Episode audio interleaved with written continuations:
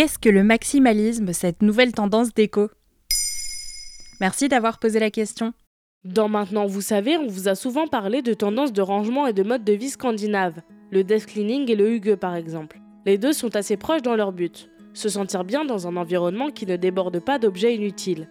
Et pourtant, depuis quelques mois, on entend de plus en plus parler d'une tendance complètement inverse. Adieu le feng shui, la méthode Marie Kondo et le minimalisme à la scandinave. Et bonjour aux bibelots et aux couleurs criardes. Le maximalisme revient en force.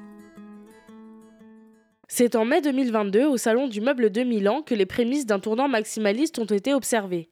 Dimore Studio, fondé par les designers Emiliano Salci et Britt Moran, met à l'honneur des meubles bariolés, dans un intérieur rempli, où s'associent objets design et objets sentimentaux.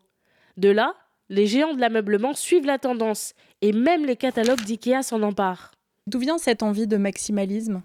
Le maximalisme, selon ses préceptes, est une réponse à un intérieur trop parfait et sans âme. Les designers et autres architectes d'intérieur ont remarqué que les foyers commençaient à tous se ressembler à force de faire de cette tendance minimaliste la norme pour bien vivre.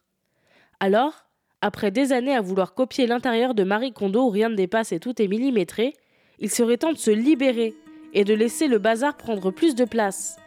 Une maison doit être remplie de souvenirs parfois mal assortis et de collections saugrenues.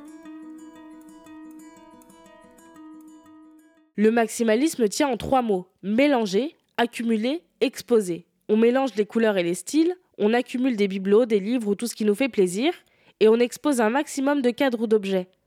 Le but est de personnaliser son intérieur à outrance, et ainsi d'insister sur le soi de chez soi. Comment je peux apporter du maximalisme dans mon intérieur?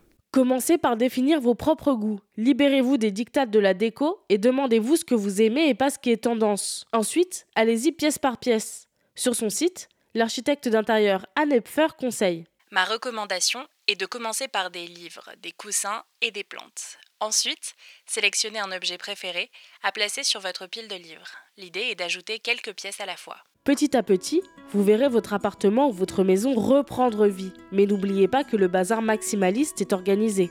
Alors, attention à ne pas vous laisser submerger. Voilà ce qu'est le maximalisme. Maintenant, vous savez, un épisode écrit et réalisé par Mayel Diallo. Ce podcast est disponible sur toutes les plateformes audio. Et si cet épisode vous a plu, n'hésitez pas à laisser des commentaires ou des étoiles sur vos applis de podcast préférés.